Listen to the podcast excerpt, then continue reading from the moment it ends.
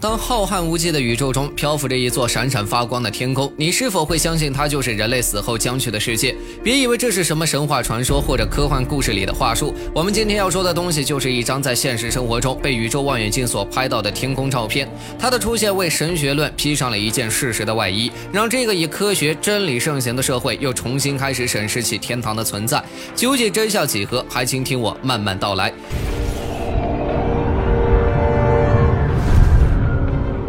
一九九三年十二月二十六日，美国航天航空总局像往常一样接收到了由哈勃太空望远镜拍摄来的一组太空照片。